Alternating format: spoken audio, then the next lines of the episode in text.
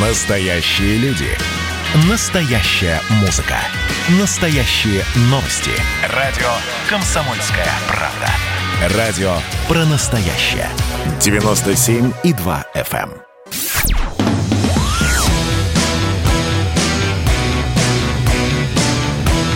«Война и мир». Программа, которая останавливает войны и добивается мира во всем мире. Здравствуйте, дорогие друзья. Прямой эфир радио «Комсомольская правда». Меня зовут Валентин Алфимов. Я поздравляю вас всех с замечательным праздником, с самым крутым праздником после 9 мая Нового года э, у нас в стране. С Днем космонавтики вас. Э, наш настоящий национальный русский праздник. Ну, такого мнения я придерживаюсь. То, что космос это, ну, по, наверное, единственное, что у нас... Если не единственное, то, то немногое, что действительно наше а может быть и не наша. Давайте вот об этом сегодня как раз и будем говорить. А, мы э, отмечаем сегодня 60 лет с момента первого полета космонавта Юрия Гагарина. Да? Но былыми заслугами жить, как говорится, не очень хорошо. Да? Может быть, давайте заглянем вперед, куда человечество полетит через 100 лет. Вот об этом сегодня будем говорить с нашим гостем. У нас э, в гостях Антон Иванов, профессор и директор космического центра Сколтех. Антон Борисович, здравствуйте. Да, добрый день. Антон Борисович, вот смотрите, э, правда, есть мнение, что космическая программа – это последнее вообще, что у нас осталось. Вы согласны с этим или, э, или уже нет? Нет, ну, у нас много чего разного другого есть. В общем, я не могу с этим согласиться. А космическая программа «Космос наш» или все-таки нет? Юра, мы все потеряли, как говорят, если перефразировать. Нет, ну у нас все-таки э, там есть э, международная космическая станция, которая летает, и достаточно успешная пилотированная программа, поэтому нет, ну кое-что еще у нас работает. То есть у нас его мало. Там, если мы возьмем э, историю и посмотрим сравнение с другими космическими агентствами, то, наверное, это будет наше, наше, скажем так, развитие замедлилось. Но, тем не менее, много чего еще осталось, много чего еще работает, э, и там все равно мы по всем меркам находимся на первых местах в мире. А, много чего работает. А не обидно сравнивать, вот, смотрите, нашу космическую программу и американскую, да, в, ну, к примеру, да, в, в Штатах НАСА занимается, соответственно, космич... Э, космосом, и еще Илон Маск занимается, то есть вообще частная компания. Как-то вот государственное и частное сравнивать, мне кажется, не очень правильно. Ну, на самом деле сейчас практикуется форма, которая называется государственное частное партнерство, и она просто достаточно активно используется в тех же Соединенных Штатах Америки. У нас она еще не оформилась по ну, разным причинам, но процесс идет, медленно, но идет. То есть у нас все идет, но очень медленно по сравнению с теми же Соединенными Штатами. Ну, то есть у нас тоже есть частные компании, которые занимаются космосом? Да, у нас тоже есть частные компании, которые занимаются космосом. Их, конечно, не очень много. И связано это в основном с тем, что инвестиции в космос довольно сложное дело. Э, во-первых, ну, они технически сложные. И что самое неприятное, это то, что вывод, грубо говоря, продукта на рынок занимает э, достаточно долгое время. То есть, ну, чтобы построить там новую ракету, это может занять, не знаю, от 5 до 10 лет, примерно та же самая история с группировками, поэтому это вложение для инвесторов, оно достаточно рисковое. А на нашем рынке э, таких инвесторов, как, ну, э, тот же Илон Маск, который ну, вот, готов инвестировать свои же собственные деньги именно в развитие в космосе их не так много. У нас инвесторы наиболее прагматичные, они вкладываются в какие-то другие отрасли, вот, но не в космическую. А как лучше, ну, давайте вот сравним подходы, как эффективнее, когда это государственно-частное партнерство, когда, может быть, полностью частные, а, ну, частная компания ведет работы или полностью государство? Ну, смотрите, мы можем рассмотреть два как бы варианта, да, то есть если у вас полностью государственное, то ну, мы имеем примерно то, что мы сейчас имеем. Э, дело в том, что ну, в нашей стране очень, скажем так, строгое отношение к государственным деньгам, да, то есть там горы отчетности, за вами постоянно следят, это там провести какие-то закупки, ну вот мы сейчас сталкиваемся с этим немного в Скалтихе, не на полную, конечно, но сталкиваемся. И это все просто достаточно сложно и занимает ну, большое количество времени. Вот. Это вот так и есть. С другой стороны, полностью космос отпускать в частные руки тоже нельзя, потому что должна быть, тем не менее, сертификация изделий, должны быть какие-то стандарты, ГОСТы, которые поддерживаются государствами. Опять же, проблему космического мусора никто не отменял и так далее. То есть там достаточно много в любом случае будет э, возможности для того, чтобы государство вмешалось и начало что-то там такое регулировать. Поэтому вот эта форма государственно-частного партнерства, некого смешанного, в котором государство говорит, вот, ребят, мы там где-то будем инвестировать, где-то будем регулировать, но основные технические разработки, это вот вы давайте сами. У вас быстрее получается, лучше. Вот, то есть в каком-то смысле государство должно разрешить частникам брать на себя определенный риск вот. А вот э, брать на себя риск в наших условиях это довольно сложная, сложная история. А у нас частник может ракету в космос запустить? Ну вот условно, может. я приду завтра и скажу, у меня есть ракета, дайте мне космодром, я хочу ее в космос пустить. Ну, вас сразу же засыпят большим количеством вопросов. Вот, а насколько хорошо ваша ракета работает, покажите результаты тестовых испытаний и так далее. Вот, поэтому, и если частник соблюдает все эти условия, которые на самом деле уж те же самые, что и в Соединенных Штатах Америки, то, конечно, может допустить, да. Угу. Ну, просто у нас нет такого Илона Маска, у которого куча денег, да, и который готов э, с, на энтузиазме все это дело развивать. Ну, э, мы сейчас э, видим определенную активность, э, которая происходит в компании S7. Вот. И там... Сняли с языка, я как раз к этому и подводил, да. Ну, хорошо. Вот. И там э, вот очень энергичный вот, вот Филев. И то, что мы наблюдаем, нам очень нравится. И вот, да, это полностью частная компания. Вот ну, про S7, как бы все прекрасно знают, многие летают этими самолетами. И у них было начинание, которое называлось какое-то время назад S7 Space – которая как раз была той самой частной компанией, которая активно дружила соответственно, с государством и пыталась вывести на рынок э, какие, ну вот, э, собственно говоря, морс, морским стартом они сейчас занимаются. Вот. Эм, здесь что можно сказать про них? Что действительно там, ну, как мне кажется, есть достаточное количество денег, есть достаточное количество именно личного интереса вот генерального директора компании, который хочет вывести действительно эти ракеты на рынок. И, насколько я знаю, государство этому все-таки способствует. Угу. А почему мы ну, не слышим про запуски их, э, частный запуск российский? Мне кажется, из этого можно было бы сделать огромное количество новостей и ну, такую очень хорошую промо-компанию. Почему мы не слышим про это ничего? Или они просто еще ничего не запускают, а только строят свой старт? Они только в начале пути и они только в начале пути. Я честно скажу, что не знаю, какие у них планы, какие сроки и что, когда они будут запускать. Но я знаю, что они начали относительно недавно, они пытаются двигаться очень интенсивно. И понятное дело, что вся эта активность будет э, находиться ну, в тени общественного, что называется, знания, потому что понятное дело, что всякие разные тесты никто светить особо сильно не будет. Вот. Но а Илон Маск мы... показывал, как, как его ракеты разбиваются, и на этом дел, даже делал очень хорошую прессу.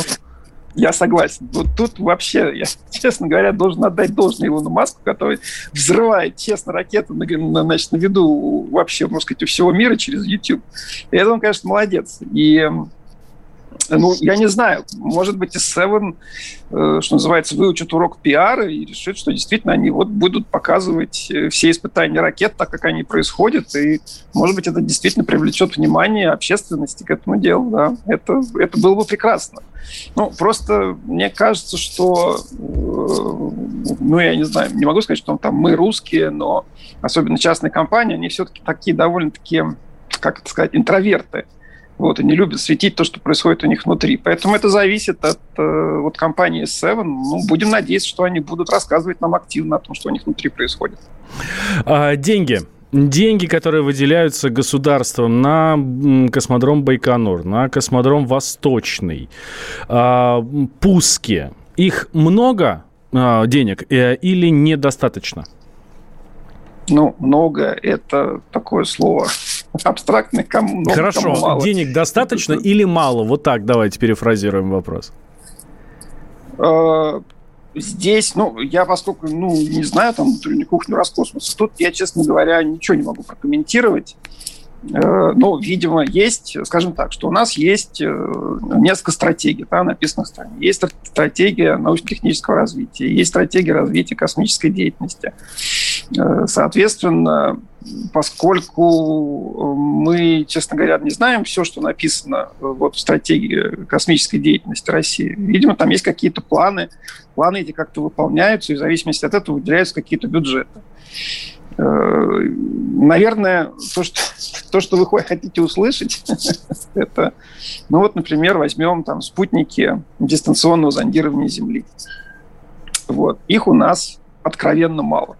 Вот. Это, это проблема, которая уже признана всеми, э, и их надо запускать, конечно же, больше, потому что ну, вот, нам даже для своей деятельности приходится закупать э, снимки, которые там делают э, зарубежные компании. Вот. Поэтому в этом смысле у нас недостаточно ну, средств наблюдения. Сейчас ситуация начинает меняться, есть вот эта программа «Сфера», есть еще какие-то э, проекты, но все равно этого недостаточно. То есть mm-hmm. я не могу, я, я не знаю про Восточный, я не знаю про Байконур, наверное, все-таки на их содержание выделяется достаточное количество денег, но то, что у нас недостаточно интересных миссий, это точно. Так, эм, у нас в гостях, я напомню, э, Антон Иванов, профессор, директор космического центра Сколтеха. Антон Борисович, делаем небольшой перерыв, две минуты, сразу после него продолжаем. Никуда, дорогие друзья, не переключайтесь. Поговорим, куда полетим уже совсем скоро. Или, может быть, не полетим.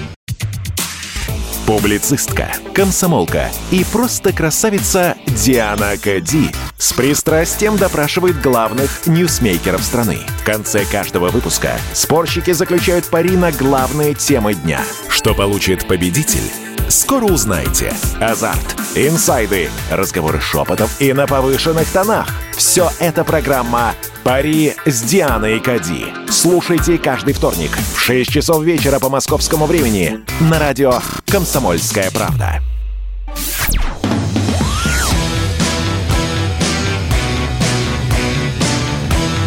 «Война и мир» – программа, которая останавливает войны и добивается мира во всем мире – Прямой эфир радио «Комсомольская правда». Я Валентин Алфимов. У нас в гостях Антон Иванов, профессор и директор космического центра Сколтеха. Про космос, как вы понимаете, говорим. Всех вас еще раз поздравляем с этим замечательным весенним светлым праздником, который вовсе не 8 марта, а самый, что ни на есть, день космонавтики. Наше все, космос и, и так далее. Да? Вот, вот все вот эти вот нам привычные, любимые тезисы, под которыми я подписываюсь буквально под каждым. Смотрите, Антон Борисович, мы с вами в прошлой части про деньги говорили, да, закончили как раз на, на, на деньгах. Понятно, что uh-huh. денег может быть сколько угодно. Ну, можно засыпать э, прямо купюрами всю космическую отрасль, каждого инженера, вот. Но если мозгов нет, то э, ракета не полетит. А у нас мозги есть? Вот вы как э, директор э, космического центра Сколтеха, как ученый. Да, э, ну, смотрите, во-первых, я, конечно, немного вставлю что называется, минутку саморекламы, мы в Скалтехе как раз занимаемся обучением молодых инженеров, в том числе и по специальности космическая техника. Да, то есть у нас есть программа магистрская, у нас есть программа аспирантская. Вот. И, кстати, что очень интересно, то, что мы заметили в последнее время, это то, что идет большое слияние между и синергия между работой техникой и космической техникой. Потому что космические аппараты используют ну, в итоге те же чипы, те же программы, что используются в роботах. И поэтому вот в нашем центре это сейчас такой появляется центр компетенции именно и по робототехнике, и по космическим аппаратам. Мы, конечно же, говорим про небольшие космические аппараты, скажем так, студенческого формата, исследовательского формата, но, как мы знаем, по опыту, скажем, тех же лабораторий реактивного движения э, в НАСА, эти маленькие космические аппараты способны, в общем, на достаточно интересные проекта. Например? Поэтому тоже ну, вот, ну, самый такой э, большой, главное исследование, главный успех э, вот этих аппаратов небольшого размера, там, которые где-то порядка 30 на 30 сантиметров, э, это ретрансляция посадочного сигнала с марсохода э, Insight. Угу. Это было вот уже вот в прошлом году, и это было очень успешно, потому что они действительно прикрыли эту область, когда средства наземного наблюдения не могли вести посадку, а вот э, эти небольшие э, кубики, они как раз могли ретранслировать сигнал аж с Марса и на самую Землю, и можно было видеть посадку, можно сказать, в прямом эфире. Это вот такой самый большой успех. Ну и, собственно говоря, вот этот небольшой вертолетик Ingenuity, который сейчас вот будет взлетать через пару дней, но это тоже, в принципе, такой вот небольшой э, космический аппарат, сделанный, ну, грубо говоря, на э, вот таких вот простейших технологий. Вот.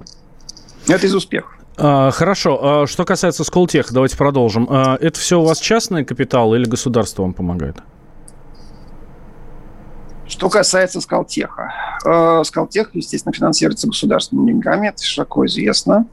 Э, но мы должны обязательно привлекать достаточно серьезное количество внешних денег. И у меня в центре, как правило, 30% финансирования – это какие-то внешние контракты, это внешние наши обязательства, программы дополнительного профессионального образования и так далее. То есть это обязательно у нас KPI, и мы за этим очень следим. И на самом деле одна из моих основных активностей как директор космического центра – это именно привлечение различной индустрии э, в Скалтех и эм, разработка, соответственно, новых э, проектов э, с ними. Угу. Успешно? Ну, я считаю, что успешно. Там мы, скажем так, э, я только работаю директором космического центра три года, и ну вот, говорю, 30% финансирования мы, вот последние два года у нас стабильная цифра, 30% нашего финансирования приходит из различных внешних источников. Вот, причем э, то есть, ну, у нас, скажем так, внешние источники складываются из грантов, ну, там, Российский научный фонд, другие, но вот у нас 80% приходит именно из индустрии. То есть мы нашли те жилы в индустрии, они небольшие пока еще, и мы университет относительно небольшой. То есть у нас в центре там 5 профессоров э, и еще где-то там 30 человек сотрудников, но не считая студентов, которых у нас там достаточно много. Вот. Я считаю, что это достаточно хороший задел, и у нас есть сейчас много еще проектов, э, которые очень интересные. И, кстати, есть некоторые интересные проекты, даже вот мы делаем вместе с Роскосмосом, которые, я надеюсь, получатся, и мы их будем активно развивать. А как вам молодежь, которая учится сейчас? Э, а, достойные ребята, они могут бы стать будущими Королевыми? Или такого успеха уже не повторить, и, в общем, сейчас несколько сложнее? Ну, это достаточно сложный вопрос. Эм, как вы сами знаете, Королева сформировала достаточно много разных событий, которые происходили в нашей стране, ну, грубо говоря, там, с 20-х годов по 40-е. Э, и сейчас э, я даже не уверен, нужен ли нам э, второй Королев. Естественно, разбитой фразы будет сказать, нам просто нужен второй Илон Маск. Но, как я сказал, так, такого типа люди у нас уже есть. Но э, я все-таки считаю, что э, одной из проблем скажем так, смотрите, я провел достаточно долгое время на Западе. Да? Я, я все-таки проработал там больше 10 лет в Америке, я проработал больше 10 лет в Швейцарии. И вот я могу сказать, что одним из основных различий, скажем так, американской системы сложения таких вот сложных проектов и российской заключается в том, что российская система она очень сильно зависит от одного конкретного взятого человека. От Рогозина. Вот, я, я хотел сказать, вот возьмем, например, Королева. Да? А, вот, хорошо, давайте Королева. На, да. на Королеве вот у нас все, соответственно, его гений фактически держалось развитие вот этих первых там 10-15 лет развития. Вот после того, как, к сожалению, Королева не стало, все это, ну, в общем, застопорилось, замедлилось. И покуда у нас были главные конструкторы, которые могли вот что-то такое сделать, то у нас эта отрасль, соответственно, двигалась. Когда эти главные конструкторы исчезали, соответственно, все замедлялось. Вот, то есть э, у меня есть как бы большое желание наполнить э, эту отрасль кадрами. Мне кажется, это не получится. Да? То есть мы очень, мы на российском масштабе, мы очень маленький университет, у нас выпуск буквально там 30 человек магистров э, в год. Но мы хотим наполнить эту отрасль людьми, которые могут думать, создавать и складывать сложные проекты, то есть не только обладать каким-то нишевым знанием. Да? То есть вот вы возьмете любой наш вуз, прекрасные у нас вузы, МАИ, Физтех, Бауманка та же. Э, и они дают прекраснейшее совершенно образование, но в очень узкой отрасли. Да? То есть э, человек, который выходит, вот он умеет делать одну какую-то вещь, он умеет ее делать очень хорошо, но, грубо говоря, вправо-лево он не видит. Ему говорят, дают задачу, он спрашивает, зачем мне это надо? Говорит, ты вот тебе дали ТЗ, ты делай. Вот. Мы же пытаемся вы, вы, вы, выпускать людей, которые знают не только вот эту хорошо область знаний, ну, там, не знаю, систему управления спутниками, например, но они еще понимают, зачем нужна эта система управления, куда летит этот спутник, и они способны выступать такими системными архитекторами вообще всего проекта. То есть это вот то, что у нас называется системное проектирование. Вот, и они могут как раз такие сложные проекты складывать. И, собственно говоря, наша цель в какой-то степени это, чтобы таких системных архитекторов было много, э, и чтобы они все э, делали разные-разные интересные проекты. Эти проекты потом войдут в конкуренцию. И, соответственно, если у вас есть конкуренция в какой-то среде, то качество продукта у вас сразу же повышается. Вот. Сейчас в российской космонавтике такого типа конкуренции отсутствует, и это, конечно же, влияет на качество проектов. Так, конкуренция отсутствует, потому что, собственно, кроме государства и там некоторых частных э, компаний этим больше никто не занимается, правильно? Ну, да, примерно так. Какие-то компетенции были потеряны, Какие-то у нас есть предприятия, которые ну, фактически единственные в своей отрасли остались, у которых есть компетенции. Конкуренции им нет, и, естественно, это все приводит или к удорожанию продукции, или же к снижению качества. Должна быть конкуренция. И я должен сказать, что в Роскосмосе я говорил с, нек- с, не- с некоторыми людьми, управляющими оттуда, они это тоже прекрасно понимают. И эм, они на самом деле бьются над этой проблемой, как э, действительно создать вот такую конкуренцию внутри отрасли. Вот. Так что мы им как можем помогаем. Э, Еще одна тема, которую тоже очень хочется затронуть э, вместе с вами. Э, мы уже сказали про то, что Илон Маск делает э, пиар абсолютно на любом своем действии, даже на взорванной ракете. Вот. И я обратил внимание, что за последние, наверное, пару лет Роскосмос тоже делает очень серьезные, очень серьезные шаги как раз в сторону популяризации собственной. Выкладывает совершенно сумасшедшие фотографии в, в социальных сетях космонавты выкладывают, сами космонавты стали узнаваемыми медийными людьми. Это хорошо или плохо? Вот э, популяризация космоса, популяризация работы ученых, э, космонавты, они все-таки ученые, да, как бы, может, кто по-другому бы не считал. Э, или, может быть, нужно закрыть все, и пусть они работают сами по себе. Главное, чтобы был прогресс, и они двигались именно в том направлении, в котором, в котором необходимо. Ну, что-то вы какие-то простые вопросы задаете. Потому что, нет, ну, понятное дело, что весь космос должен быть медийным, да, и э, естественно, у космонавтов должен быть и Facebook, и Twitter, и, конечно же, они должны постоянно рассказывать всем о том, что они делают, иначе э, совсем э, как бы угаснет интерес в народе о том, что делают. Э, они должны они проводят эксперименты на орбите, они про них рассказывают. И я думаю, что это цепляет определенное количество людей, которые хотят, может быть, если даже не стать космонавтами, но, скажем, разработать какой-нибудь такой космический эксперимент на орбите. Вот э, мы, например, кстати, активно в этом участвуем. Э, и с помощью фонда, фонда содействия малым предприятиям, так, так называемый фонд Бортника, мы организовали вместе с Роскосмосом, вместе с Сириусом программу такую, называется «На дежурной планете», которая как раз... Антон э, Борисович, привлека... давайте, давайте продолжим после новостей. Никуда не переключайтесь, дорогие друзья. Профессор и директор космического центра Сколтех Антон Иванов у нас в гостях. Значит, я самый первый вакцинировался, поэтому меня спрашивают. Поехали, напились и давай, значит, все. Нет больше СССР, мы создали Содружество независимых государств. И скорее хозяину Бушу, старшему президенту США, звонить. Назначьте везде русских, и многонациональные регионы были бы довольны. И дайте больше прав регионам и больше прав предприятий. Итоги с Жириновским. Каждую пятницу на радио «Комсомольская правда». Владимир Вольфович клеймит злодеев – с оптимизмом смотрит в будущее и общается со слушателями. 9 часов вечера по московскому времени. Я все могу сделать. Запросто наведу порядок.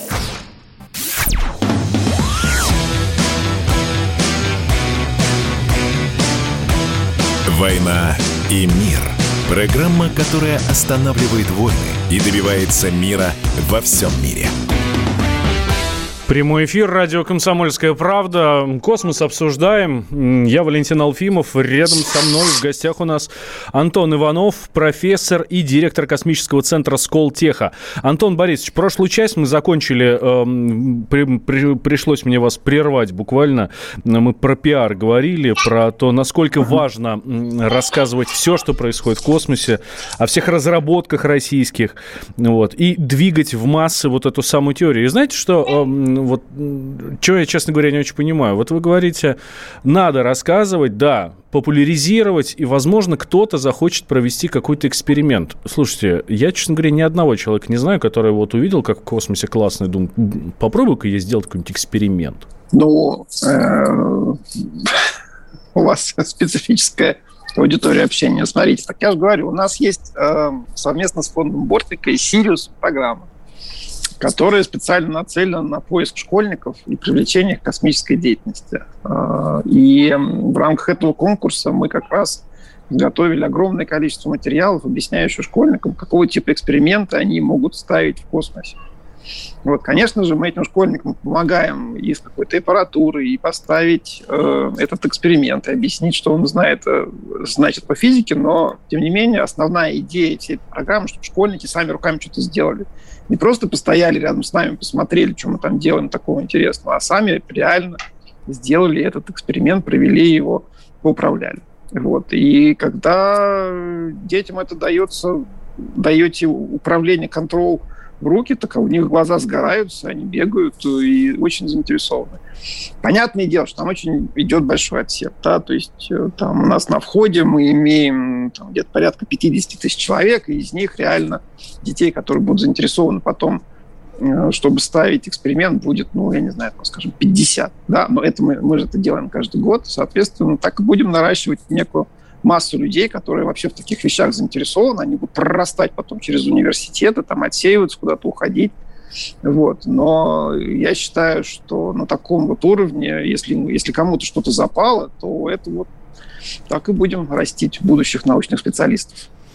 Ну, хорошо, дай бог, чтобы действительно получилось. Давайте про, про плохое поговорим немножко, про санкции. Давайте. Вот тут э, ага. говорят, что санкции приводят к проблемам с э, гособоронзаказом, не приходят часть комплектующих и так далее, и так далее. Страдает ли космос от санкций? Да, конечно. Потому что те же американцы говорят, что да, мы там санкции ввели против этого, пятого, десятого, но в космической сфере мы, значит, будем э, сотрудничать. Если честно, вот я вроде как понимаю, я считаю, что я понимаю американских вот мыслей, потому что я там ну, прожил какое-то время, вроде понимаю, как, о чем идет речь, но вот если честно, то, что сейчас происходит именно в космической отрасли, я откровенно не понимаю, потому что Сейчас идет большая программа МКС, э, вот на Международной космической станции, где наши прекраснейшим образом сотрудничают с американцами. Вот, уникальная действительно программа. И закрывать какие-то комплектующие, которые нужны для тех же самых научных модулей, э, мотивируют и тем, что а вдруг это куда-то уплывет в какие-то военные дела. Но ну, мне кажется, это как-то несерьезно и э, за что-то они на нас ну, уж, уж очень сильно обиделись, что уже закрывают даже такие вещи. Вот. Это, надо сказать, касается и нас, э, потому что мы как университет мы иногда пытаемся закупать какие-то или какие-то программные обеспечения, или какие-то части там для наших спутников, которые наша промышленность не производит. И нам приходит отказ, говорит, нет, извините, но мы не, не хотим с вами работать просто потому, что вы из России, мы боимся потенциальных санкций. То есть там испуг идет на уровне не то, что там как, каким-то конкретным предприятиям запрещают что-то делать, а они боятся, что, возможно, против них будут какие-то санкции.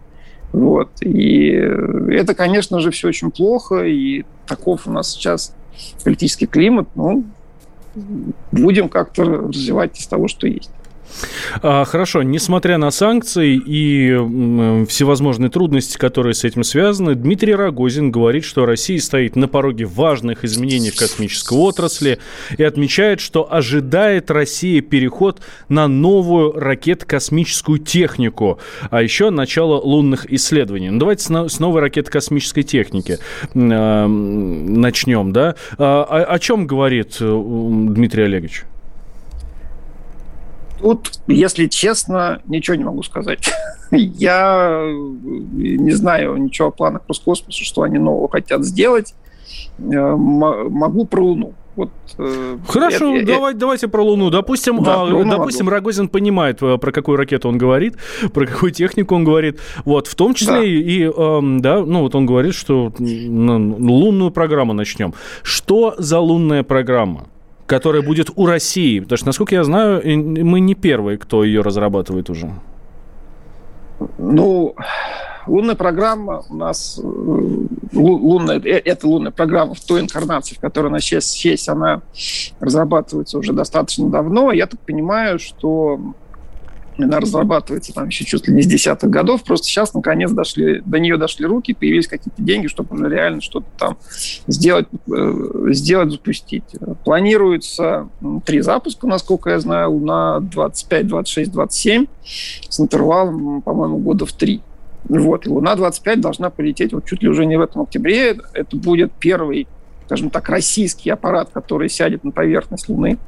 Угу. И э, это будет один из э, первых научных аппаратов, который туда полетит. Там понятное дело, что сейчас э, конкуренция в освоении Луны уже очень большая, уже и китайцы там высаживаются, и там и индийцы с израильтян пытались, у них не получилось, но я думаю, что они будут пытаться еще. У Америки там какие-то огромнейшие амбициозные планы. То есть я считаю, что на самом деле, ну, как если бы я был начальник Я считаю, что именно вот в такого типа программы нужно вкладывать э, ну, достаточно большое количество финансирования для того, чтобы показывать, что вот мы ничем не хуже, чем другие. Слушай, вот а вот вы... говорят, что китайцы построили как чуть ли не какую-то базу уже на полпути от э, Земли до Луны. Нет, нет, нет, нет, нет, ничего они не построили. Планы наверняка, конечно же, какие-то есть, но нет, пока, пока еще ничего они не построили. Вот. А, хорошо, а мы человека будем на Луну отправлять или достаточно будет вот, вот этих вот роботов маленьких? Или Луна уже неинтересна в этом плане и лучше полететь на Марс? А, ну, здесь э, я бы, честно говоря, отступился немножко от того, что называется ежеминутных проблем. И э, вот мое собственное мнение заключается в том, что Луна, на самом деле, она наиболее интересна как э, направление для туристического отдыха. Наверное, это звучит... Простите, простите, на... Луна как направление для туристического отдыха? Я просто сегодня про Турцию думал, да, а тут ее закрывают. А вы, а вы, мне, сейчас, вы мне сейчас про Луну, да, как раз, вот прям вот... Давайте, ну, да, кстати. Сейчас только что, кстати, в новостях прозвучало, ну да. Вот, нет, ну, мы, естественно, мы говорим не про завтрашний день, мы говорим там про какой-нибудь там 2070-2080 год. Вот. Просто дело в том, что размещать какие-то научные эксперименты на Луне, ну, это не очень интересно, просто по той простой причине, что тогда у вас эксперимент, получается, прикован, собственно, к Луне, и там вы очень сложно контролировать, куда он, собственно, смотрит, и поэтому, скажем, тот же Джеймс Веб телескоп, который стоит 8 миллиардов долларов, он направляется ну, грубо говоря, свободный полет вот в эту точку L2 э, между Землей и Солнцем, где, где им можно крутить там куда хочешь. Вот, то есть для ученых, на самом деле, для, скажем так, для астрофизиков, для астрофизиков Луна, ну, есть, естественно, некое количество экспериментов, которые там интересно будет сделать, но в основном ученые предпочитают аппарат, которым они могут полностью управлять и который не находится на какой-то поверхности Луны. Но, возможно, там можно будет сделать большой радиотелескоп, вот. Но я все-таки считаю, что вот мне бы было очень интересно по стоимости какого-то тура, который будет стоить вот один раз в жизни, который, может быть, который, ну, грубо говоря, будет стоить там, ну, не знаю, всю мою годовую зарплату, на которую буду копить всю жизнь. Но вот, вот, вот слетать на Луну, вот это вот будет, по-моему, супер круто. Так, хорошо, давайте тогда, раз уж мы про продолжим тему космического туризма и лунного, и, может быть, не только лунного, вот, и поговорим про полеты на Марс. В следующей части, вот через две минуты, дорогие друзья, никуда не переключайтесь. Я напомню, что э, у нас в гостях Антон Иванов, профессор и директор космического центра Сколтеха. Как вы понимаете, про космос говорим. Всех вас еще раз поздравляем с Днем космонавтики, с этим замечательным э, нашим настоящим э, таким научным э, прорывным новым праздником. Кто виноват и что делать, в нашей стране знает каждый. А вы попробуйте предсказать, что будет – Каждый четверг в 8 вечера по московскому времени главный редактор «Комсомольской правды» Владимир Сунгоркин делает прогнозы, как станут развиваться события. И у него это отлично получается. У нас очень сильная налоговая служба. Руководитель ее, господин Мишустин, это один из выдающихся управленцев. Ему бы возглавить правительство. Байден может победить с минимальным перевесом. И, скорее всего, они будут спорить, ходить в Верховный суд, доказывать. Карабах станет азербайджанской территорией, каковой она является по всем международному праву и, извиняюсь, по решениям, специальным решениям Организации Объединенных Наций. К лету исчезнет вся эта пандемия, и мы перейдем к нормальной жизни. И дальше я бы прогнозировал, будет огромный всплеск во всем, в экономике, в потреблении. Я предрекаю, что где-то уже к осени будет серьезный бум всего хорошего против всего плохого. Хотите знать, что будет? Включайте радиоприемники каждый четверг в 8 вечера по Москве.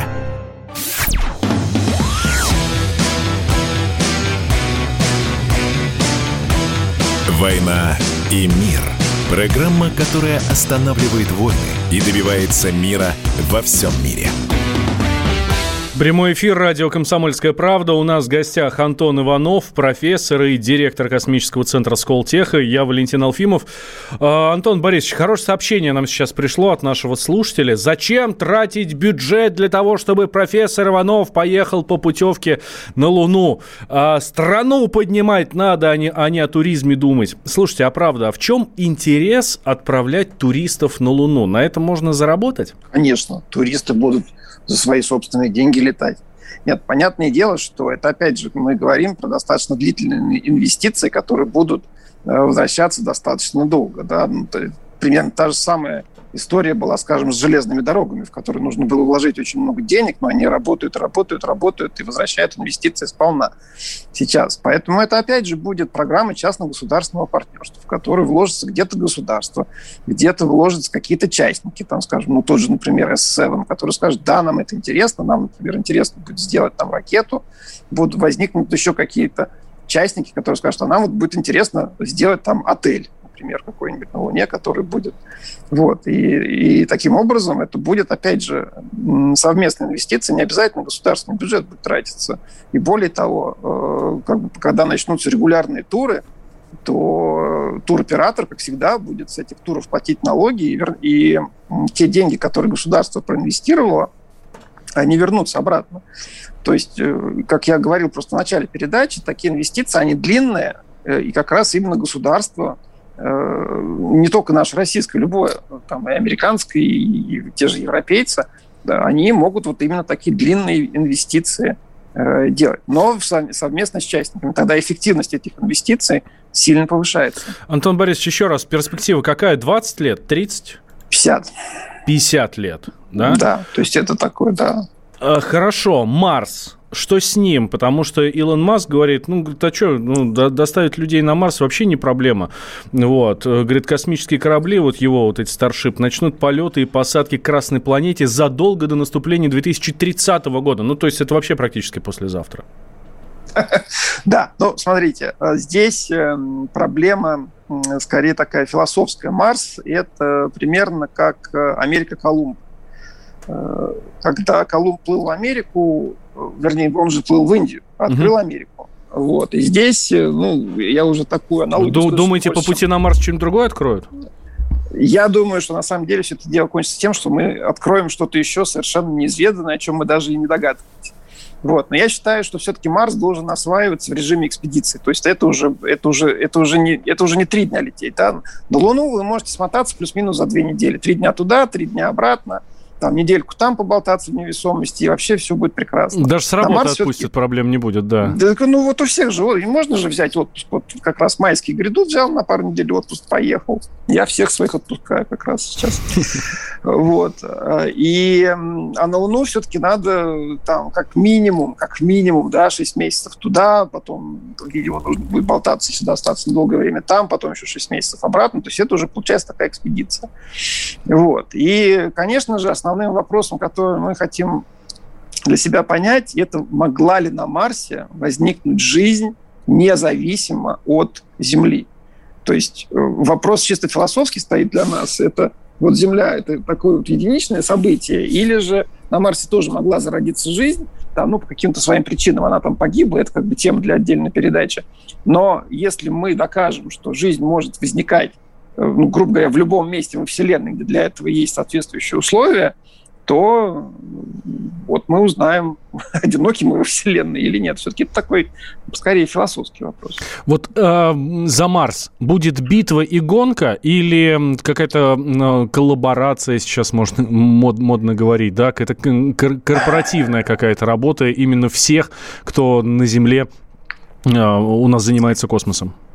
Ну, смотрите, э, для того, чтобы послать экспедицию на Марс, мы делали оценки э, как раз, чтобы, ну, для того, чтобы послать экспедицию на Марс, нужно туда высадить где-то порядка 120 тонн полезного груза, ну, считая все-все-все на свете, учитывая систему жизнеобеспечения, защиту от радиации и так далее. Это будет стоить где-то порядка 100 миллиардов долларов. 100 миллиардов долларов – это, ну, сравнимо с состояниями самых богатых людей на Земле. Э, которые, естественно, не захотят тратить все свои деньги. И, конечно же, лучше, когда идет кооперация. Конечно же, лучше, когда это будет некий такой флаг для человечества. Вот смотрите, мы что-то можем сделать вместе, а не просто там долететь, поставить флаг, улететь обратно и закрыть, как американскую лунную э, программу, которая в итоге, в общем, ну, кончилась так как достаточно скучно. Вот. Э, а здесь нужно что-то... Сейчас модное слово sustainability, да? то есть что-то такое поддерживая поддерживаемое развитие. И вот хотелось бы с Марсом, чтобы это была некая кооперация, которая бы обеспечила поддерживаемое развитие вот этой экспедиции человеческой на Марсе. А, если не брать эм, а, лунную программу, вот именно туристическую, да, вот еще там пару слов, пару, пару слов про туризм. Когда м, туристы в, в космос, пусть даже там на несколько часов вот туда в невесомость, в стратосферу, будут отправляться скажем так, ну, действительно по путевке? Ну, то, что сейчас существует, это единственный из всех стартапов, который уцелел, вот начиная там, с 2007 года, это Ричард Брэнсон, который обещает... А, ну, еще Blue Origin есть, да, того же самого Джеффа Безоса. Они обещают 3 минуты невесомости, э, выше, чуть, чуть выше линии фон Карбона, чуть выше 100 километров. То есть после этого вы получаете официальное звание космонавта. А, и э, ну вот этот туризм может буквально там в следующем году, через год, через два уже он пойдет, что называется, в серию, скорее всего. Э, такое, такое, вполне, такое вполне вероятно. Ну и космический туризм, когда Роскосмос иногда продает э, места космическим туристам. Это и Илон, и Илон Маск будет тем же самым заниматься. Но это, это уже другая история. Это уже такая да, это такая будет штучная вещь. Эксклюзивная. Серийный, серийный, да, серийный туризм, это вот Джефф Безос и Ричард Брэнсон, они начнут скоро отправлять людей вот в космос, там повеселиться. Возможно, уже в следующем году. Эх, сколько у нас да, так воз... космонавтов будет. Антон Борисович, спасибо вам большое. Антон Иванов, профессор и директор космического центра Сколтеха, был у нас в гостях. Космос наш, дорогие друзья. Слушайте «Комсомольскую правду». «Война и мир».